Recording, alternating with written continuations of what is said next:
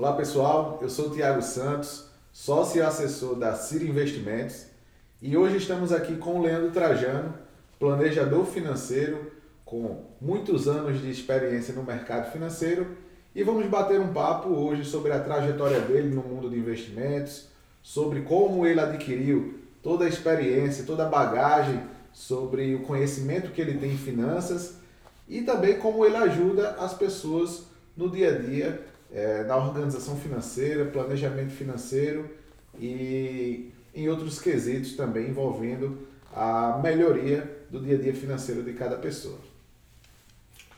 Bom, é isso então, um papo bom. Hoje agradecer a oportunidade de estar aqui, né, Tiago? Você, enfim, todos da Árvore também. É um prazer mais uma vez a gente poder se encontrar e discutir sobre tudo isso que afeta muito a vida das pessoas, né? seja para o bom, para a realização dos sonhos, ou também para tantos desafios que a maioria tem em relação com o dinheiro né, no dia a dia. É algo que termina por destruir muitos relacionamentos, por destruir o sonho de muitas pessoas também que não sabem lidar com o dinheiro da melhor forma. E, claro, por outro lado, também é um grande propulsor para que a pessoa consiga realizar muitos dos desejos, dos objetivos da vida. Agora, para isso, precisa realmente saber como lidar com o dinheiro da melhor forma.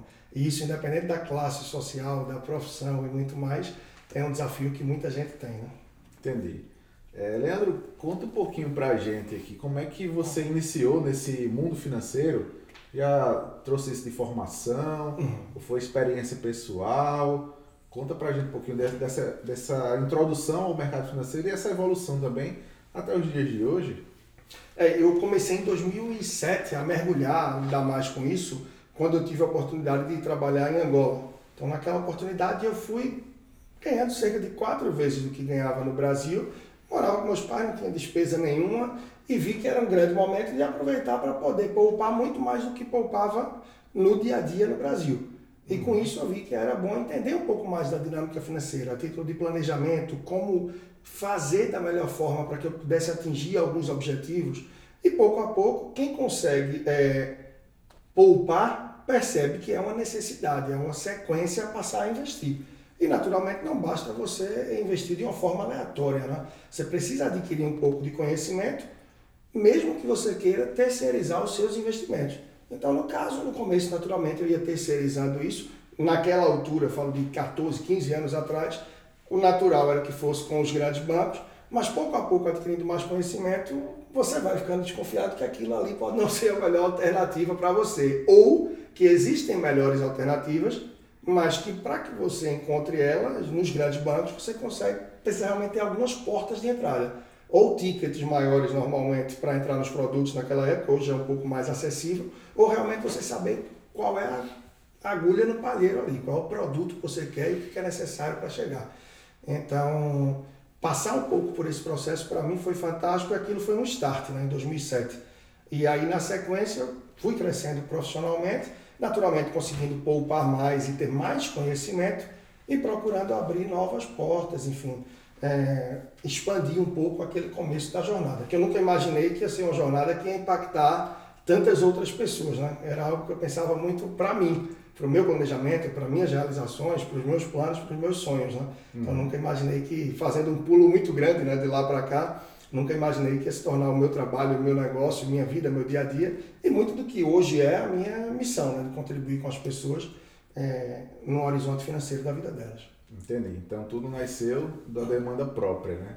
Você vê a Exato. oportunidade de ter essa sobra financeira, começou a poupar, após poupar, viu que o caminho era investir, para isso você se capacitou, estudou e foi é, executando aquele, é, na prática, aquilo que você vinha planejando, né? Isso. E, e até aí, ok, você estava lá na Angola e depois como é que foi? Voltou, já veio para esse mercado de planejador? Como é que foi essa transição aí do poupador pessoa física para o, o, planejador financeiro como você é hoje? É, na verdade demorou um bocado ainda, né? Porque isso foi em 2007, eu passei um ano e meio em Angola. Ah, depois de Angola eu fui para Antes eu já tinha ido né, para o Timor-Leste e para a Austrália, uhum. ou seja, Ásia e Oceania, mas como voluntário. Então, como voluntário, dava para poupar muita coisa, não tinha o que fazer, mas foi uma oportunidade de crescimento muito grande. Tanto que aquelas experiências no Timor-Leste e Angola é que me levaram para essa oportunidade de. É, desculpe, Timor-Leste e Austrália, que me levaram para a oportunidade de Angola. Uhum. E aí, depois de Angola, voltei para o Brasil, já estabeleci algumas metas, já realizei alguns projetos que eu tinha de curto prazo e parte do dinheiro eu usei no investimento para um intercâmbio que eu fui fazer no Peru para desenvolver mais a língua espanhola, ganhar fluência em espanhol, tudo isso. E, por fim, tentar terminar a faculdade, que já se arrastava depois de ter morado em três, quatro países com o Peru, se arrastava por sete anos e meio com curso de administração, que o certo era terminar em quatro, né? Então, isso já foi bem.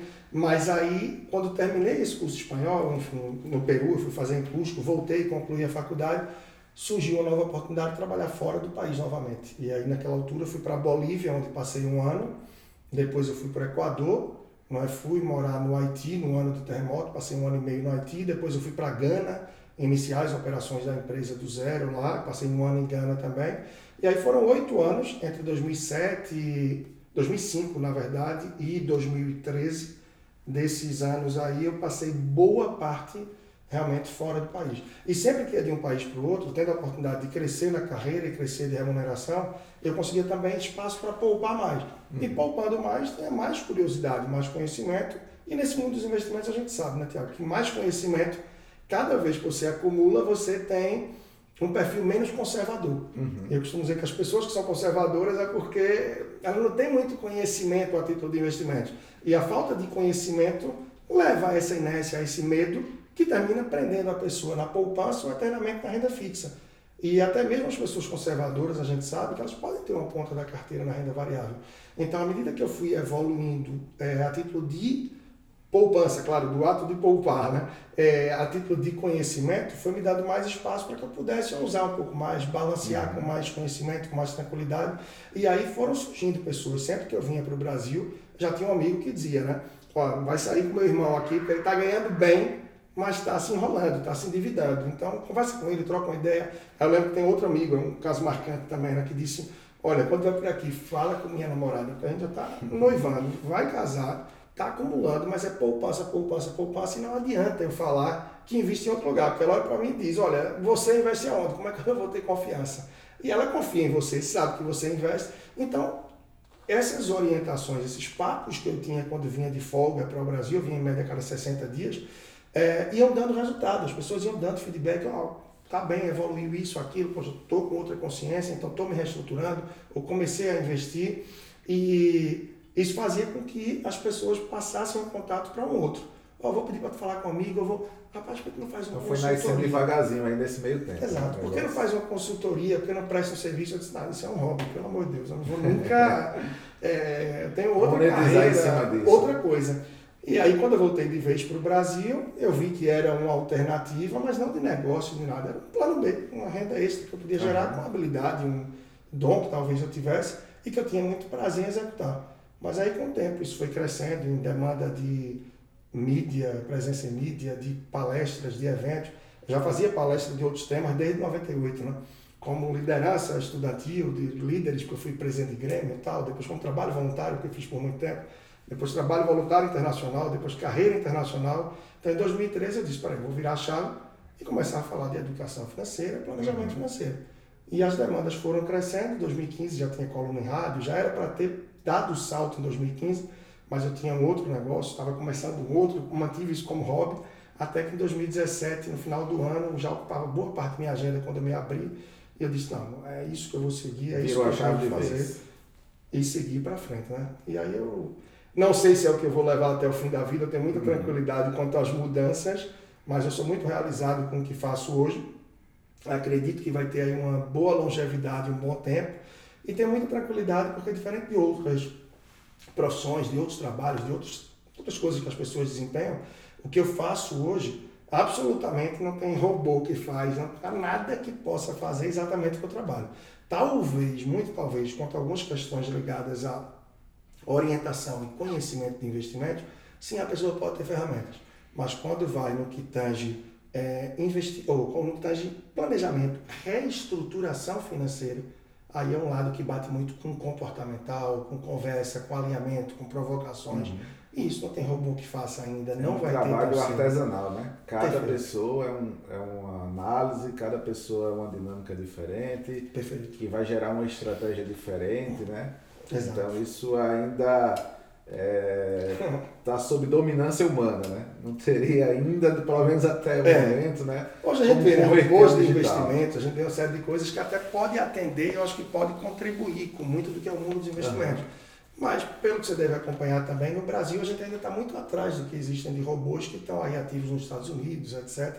E quando você vai para um planejamento mais fino, o robô ele pode ajudar em parte do que é o Sim, trabalho. Autom automatizar algumas tarefas, né? Mas quando você vai para a parte mais humana da coisa, para ter um feeling, para saber como traçar a melhor estratégia, não é? Isso eu falo a título dos investimentos, mas voltando, como falei agora, de planejamento, uhum. de reestruturação, finanças para casais, entre tantas outras coisas, é, não vai ter tão cedo. Então é um mercado que eu acho que é muito próspero, muito bacana, que no Brasil tem uma demanda muito grande e é necessário um exército de pessoas para isso.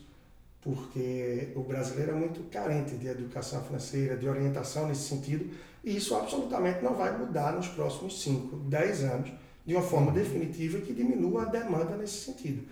Então, se faz necessário, e esse, essa combinação né, de quem trata de planejamento, de reestruturação e quem trabalha com investimento, é uma corrente que tem que estar muito alinhada de todos os sentidos, porque é uma demanda e é um mercado que se retroalimenta. Né? Uhum. Então é muito interessante ter a visão disso e é a grande ponte para a realização dos nossos sonhos, né? ter uma vida financeira saudável e bem organizada que nos permita poupar e investir para aproveitar a vida no que ela pode oferecer hoje e no que ela pode proporcionar amanhã. Isso, é. Uma pessoa organizada financeiramente, ela, ela ganha horas, né, na verdade, não é, é só rendimento.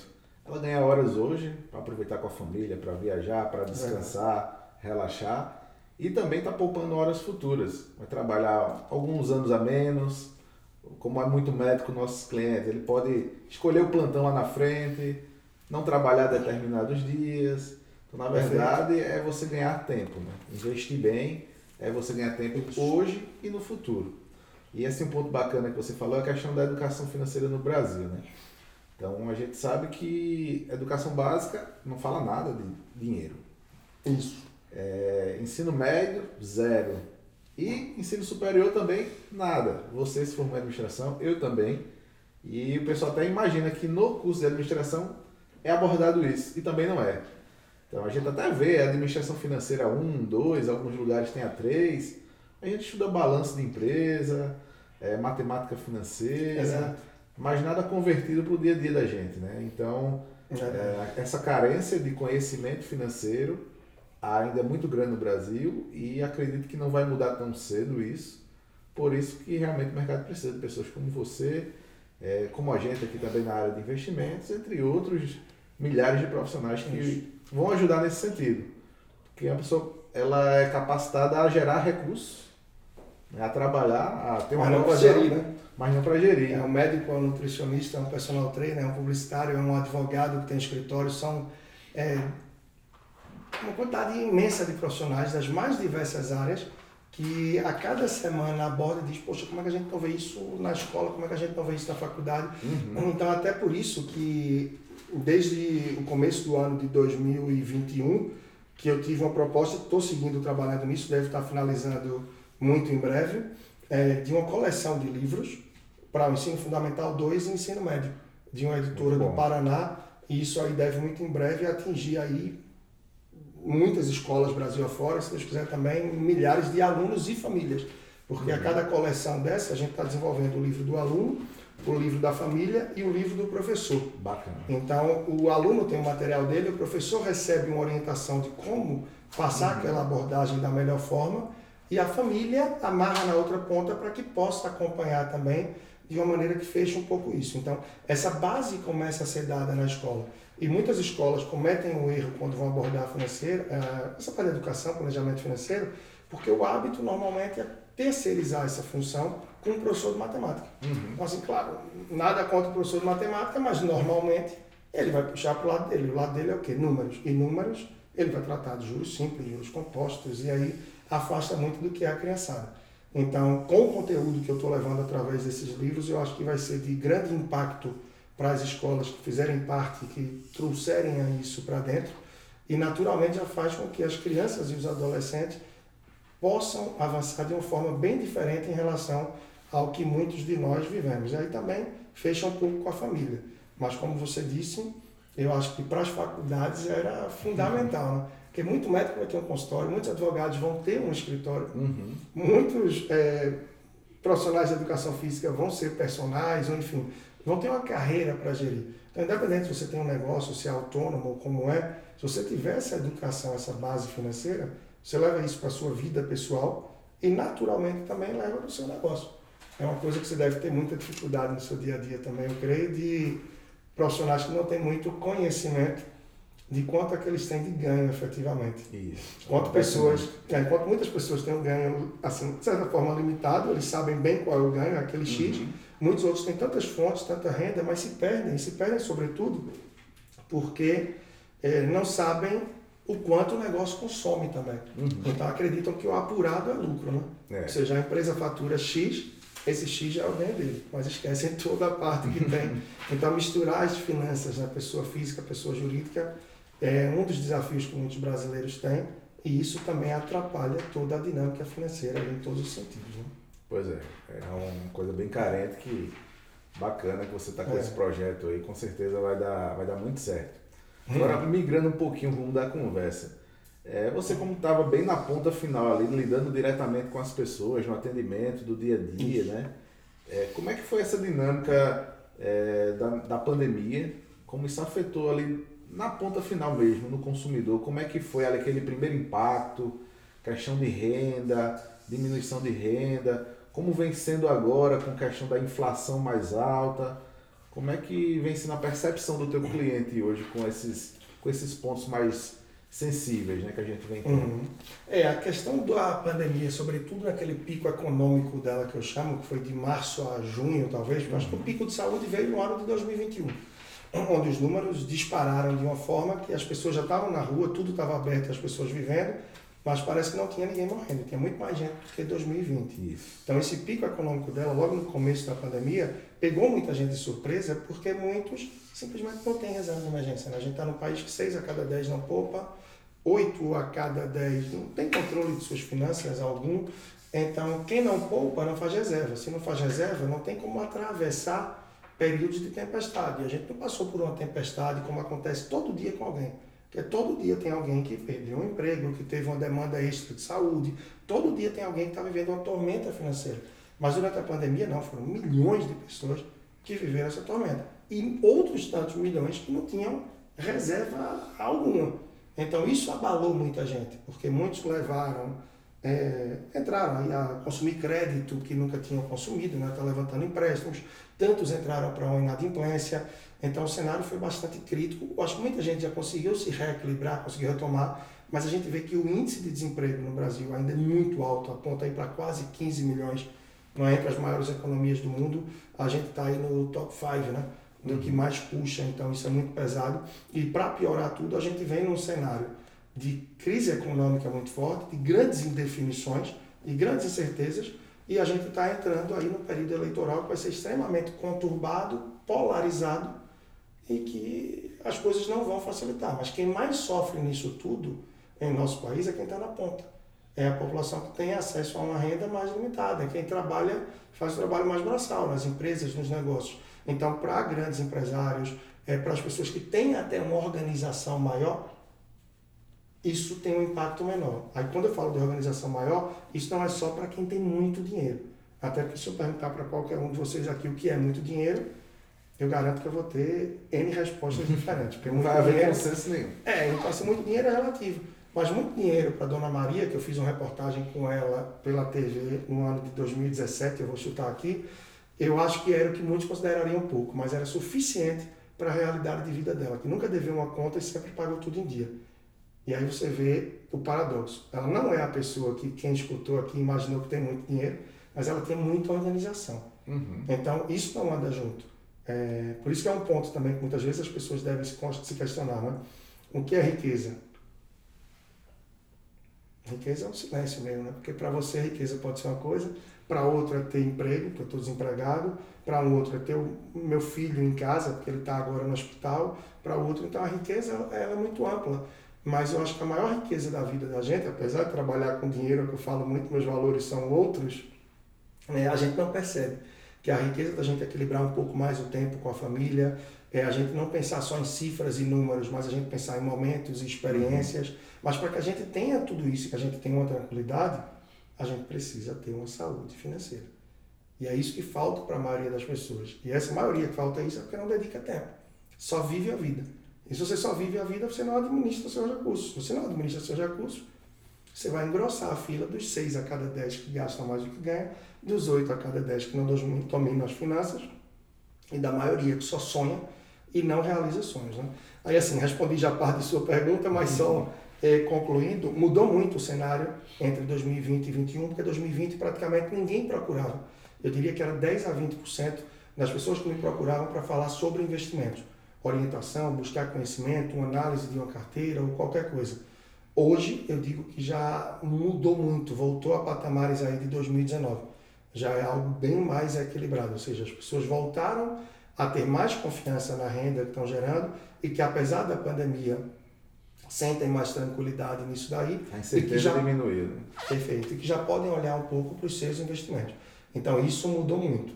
Aí eu fiz questão de ampliar, abrir um pouco mais para mostrar que apesar de toda essa mudança de cenário, diante das pessoas que me relacionam, que eu tenho como cliente, eu tenho a percepção que no nosso país o cenário ainda é muito crítico e que a gente precisa ter uma abertura muito grande por parte dos governantes, que a gente ainda tem nessa reta final do governo e dos próximos, em relação às políticas públicas não é? e à inclusão social. Né? A gente vive num país é, é muito pobre, né? o Brasil é muito pobre tem um contraste social muito grande. E não basta a gente acreditar que a educação financeira em si vai salvar tudo. Né? A gente precisa ter, eu acho uma corrente muito maior que apoie essas camadas de mais desafio e que aí a gente entre na contrapartida, só finalizando aqui com um trabalho de base que venha desde as escolas, trazendo conhecimento, orientação e educação financeira. Porque independente do pouco ou muito dinheiro de cada um, independente da classe social que a pessoa se encontra, se ela entender que ela tem que viver dentro do padrão de vida e das condições do que ela ganha, a gente vai ter uma mudança muito grande nessas estatísticas. Uhum. A gente já não vai ter 6 a cada 10 gastando mais do que ganham, 8 a cada 10. Então isso vai muito além do dinheiro, isso está na percepção e na educação financeira de cada pessoa. Então a educação é capaz de mudar tudo, né? A China está onde está hoje por isso, a Coreia do Sul, quando a gente fala de educação é no sentido amplo. E aí, como você muito bem destacou, a educação financeira precisa fazer parte desse processo para que tudo gire. E talvez isso seja até melhor para você, na ponta do que você trabalha mais, vão ter mais pessoas poupando, Sim, mais pessoas investindo. Talvez na parte do que eu trabalho com reestruturação financeira eu venha a ter menos clientes, mas aí cresce um pouco o que é o braço de tudo que eu trabalho hoje é com investimentos. Mas eu acho que o mais importante nisso tudo é a gente ver as pessoas com mais tranquilidade e mais qualidade de vida.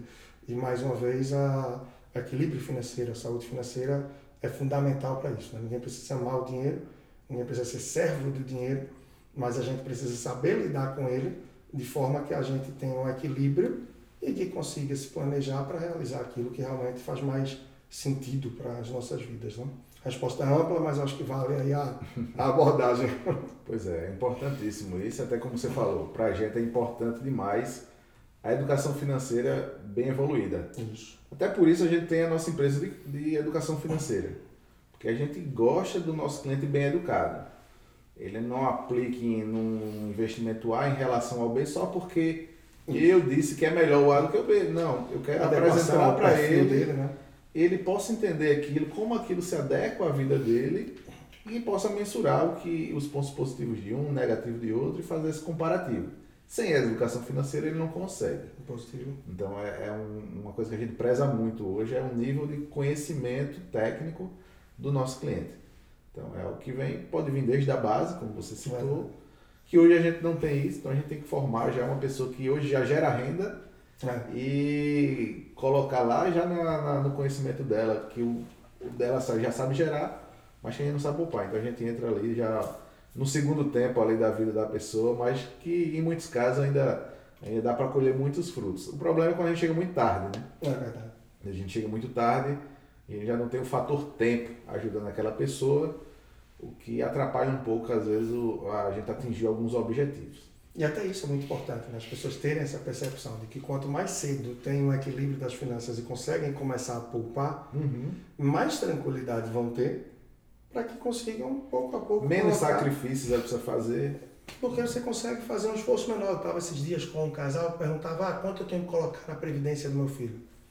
Não sei. Agora veja, depende, primeiro vocês têm que ter clareza qual é o objetivo. Uhum. De acordo com esse objetivo, quanto isso pode custar? Para que daí a gente possa estimar alguma coisa. E outra, como vocês estão começando com o filho de vocês já com 12 anos, é diferente do meu que comecei com 6 meses.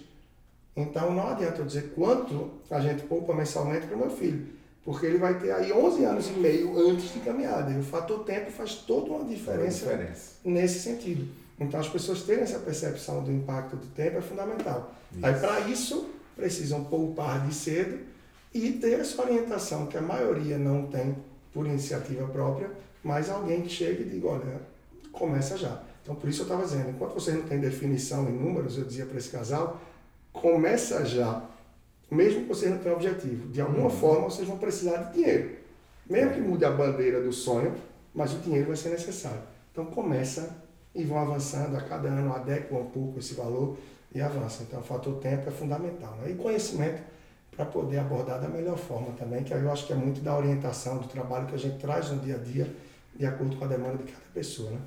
É, é muito, assim como o seu trabalho é muito, como a gente gosta de falar, artesanal, o nosso também, né, na parte de investimento, você tem que entender a dinâmica, os projetos, os sonhos de cada pessoa, as restrições, de cada família, de cada pessoa, para que a gente Isso. possa desenvolver o plano, né, na verdade, estratégico dos investimentos. Né? Então, a gente precisa, apesar de a gente atuar em, em segmentos diferentes, precisa de muita coisa igual. Educação, é um trabalho é. muito personalizável, entender as dinâmicas pessoais de cada pessoa, de cada família, né? Então, por isso que a gente consegue conversar aí sobre o tema de uma forma bem bem complementar. Eu acho que orientar muito quanto a perfil, né? Uma coisa que vocês devem ver muito no dia a dia, né? As pessoas que chegam ansiosas, querendo entrar numa renda variável, Isso. de repente não tem nenhuma reserva de emergência, não é? Ou muitos clientes que chegam para vocês já com uma capacidade maior de investimento, mas tudo ali muito linear, numa poupança, uhum. num produto básico, enfim, algo que não. Mas que essa pessoa de repente não tem um perfil tão arrojado, mas quer ir ali num com a manada. Às né? vezes quer, então, ah, um amigo meu faz isso, está ganhando dinheiro. E nem sempre é fácil. Meu primo. Aí vem uma realização da bolsa como essa, de 130 a 102 mil pontos, como está hoje. Sim. E o cara entrou nos 130, 128 mil, tá participando dessa queda em cheio, não participou da alta, mas está participando da queda, e às vezes isso traumatiza o investidor pro resto da vida. É, mas tem estômago né, para aguentar isso, né? porque a maioria é por não ter estômago e aí, é uma coisa que eu falei muito, Tiago, acho que no último ano, não, desde 2019, que todas essas movimentações, 2019 e 2018, acho que dizer, todas essas movimentações que a gente vê na renda variável pode é, formar uma geração de investidores frustrados. Isso. Frustrados e que vão ficar muito tempo na renda fixa porque vão dizer, não, não meu filho, não vai dia, não meu filho, não entre nesse negócio de renda variável não, porque isso é muito perigoso. Papai, mamãe, tem, papai... Tem uma geração tudo. que a gente conseguiu converter recentemente muito, que foi um pessoal que resgatou o FGTS, Sim. eu não vou me recordar o nome agora, o, o, ano no caso, e na época podia comprar ações da Petrobras e da Vale. Não sei se foi 2006, 2005. Foi um, um, alguns anos atrás. E acabaram comprando na máxima, e veio 2008, veio crise, veio Sim. tudo. E esse pessoal ficou bem traumatizado, até vários clientes a gente atende hoje em dia diz, não, bolsa não quero mais. É, tu pode voltar para o início desse tópico, porque aqui começou a gravar de novo, entendeu? Rasgou o deu. Eu não sei como eu comecei, mas. Eu acho que tu pode recomeçar dessa parte que fala, a gente resgatou o pessoal. Sim. Já, como é? Pode ir. Pode ir. Só para avisar, são 14h48, tá? Tá, vou só a gente cabeçar a observação e a gente. Tranquilo. Então, é, realmente, essa questão de traumatizar uma geração acontece e a gente acaba atendendo muitos clientes que, não sei o ano exato, mas entre 2006, 2007 ou 2005, é, puderam resgatar o dinheiro do FGTS e comprar ações, né? foi um programa Sim. que o governo liberou na época. E, se eu não me engano, o pessoal comprou muito Petrobras e Vale, eu não sei se eram as únicas ações que podiam ser compradas, mas o pessoal comprou muito. E aí veio 2008, a crise, é, o mercado despencou é, e Petrobras ainda não voltou ao preço que era antes, por exemplo. Vale veio superar recentemente esse preço. E os despecou de vez. É, e aí isso traumatizou por vários anos essa geração. Então, até hoje em dia, a gente às vezes atende um cliente de uma idade um pouco mais avançada e diz: Não, ações eu não quero mais, porque lá em tal ano eu tive a oportunidade de entrar, todo mundo dizendo que ia ser uma maravilha e não foi. Né? Então, é por isso que a gente tenta realmente adequar cada investidor ao seu perfil, para que evite uma frustração dessa a ser gerada aos próximos, aos próximos anos. Né? Então, é, uma, é verdade. uma observação bem importante essa que você puxou. É, e é isso que eu tenho visto muito, por isso que eu falo, desde 2018, como eu disse, que assim, uma geração de investidores frustrados, porque a maioria do. A gente, eu me lembro muito bem que em maio de 2019 eu estava na TV, num programa onde a gente falava de um milhão de investidores não é? Na, bolsa, de valores. Hoje a gente está aí 4 milhões praticamente, né? Então, com pouquíssimo tempo depois. A maior parte desses que entraram pegaram aí uma guinada gigante. E até quando caiu, foi esse movimento de ver muito rápido que teve ano passado. Então, as pessoas não se acostumaram é, ou não aprenderam ao certo que é a renda variável, que ela varia. Ela sobe, ela desce, às vezes quando ela desce não, não bate e volta, não. Então, muita gente se frustra, não tem estômago, começa a retirar, realiza a perda e com isso acredita que não é para eles. E como muitos tiraram não aquela conta que se recomenda na maioria dos perfis para ter na renda variável, mas entraram com tudo, até com que seria uma reserva de emergência, se viram simplesmente perdendo dinheiro. E acreditam que o mundo dos investimentos não é para elas, gera essa frustração, e aí a gente não sabe como é o crescimento disso tudo. Uhum. Além de uma geração, só para concluir aqui minha fala, de muitas pessoas novas, eu estava esses dias conversando com uma pessoa dizendo, não, eu estou estudando bolsa com 20 anos, estou estudando a bolsa, isso, aquilo, eu quero começar a investir e tal. Como uma pessoa que eu tenho muita proximidade, eu disse, olha, não esquece do primeiro pilar. Que primeiro pilar? Gerar renda. Porque, meu amigo, não adianta, você já vir para o último. Uhum. Você tem que gerar renda, gastar bem, não quer dizer gastar bem muito, não. É gastar de forma que te permita poupar, ou seja, o terceiro pilar. E não basta poupar, tem que poupar mais para você começar a investir. E investir melhor. Não é investimento pífio, medíocre aí, não. Então, gerar renda é o primeiro passo. E a maioria da turma jovem quer logo investir, quer, quer milhão, quer milhão, porque fulano diz que é milhão, porque o outro não sei o quê, dinheiro é fácil, tudo é exponencial, tudo é escalável. Aí não gera renda. E o que gera dinheiro mesmo, riqueza e a base... É o trabalho do dia a dia, né? Acabou-se, o trabalho. Mas a maioria quer multiplicar, mas multiplica o quê? Pode multiplicar 0 ou 1 por 1 milhão, né? um por um milhão até vai resolver aí para muita gente, mas zero, zero e meio ali. Então, trabalho é a base. Aprender a poupar, ter educação, planejamento, conhecimento, e aí você seguir para investir. E não é por agora, não. É pelos próximos 5, 10, 15, 20, 25, 30, 40, 45 anos. Tá ruim? Então vai pelo caminho contrário. Daqui a 45 você vai estar onde está hoje. Uhum. Né? Pois é. Mas é isso aí, então, Leandro. Felizmente a gente tem que, que encerrar esse bate-papo, né? Poderia ficar mais algumas horas conversando. Fica para outro momento, a gente pode marcar claro. depois para conversar, complementar um pouquinho mais da conversa. Né?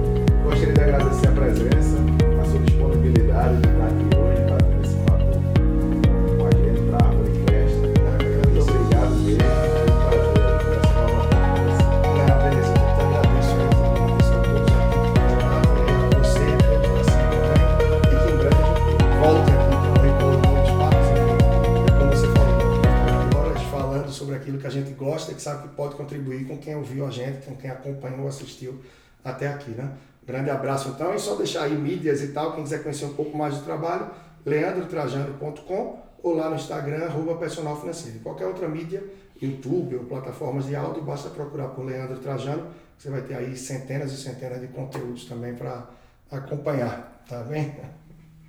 Valeu pessoal, obrigado pela atenção e pela audiência e até a próxima. Correndo. Começou a tocar ó. É, é a rádio ligando. Obrigado, Marcos. Opa! Perdi a força da perna. Ficou doente de verdade. Mas quebra não, se for. Não, foi em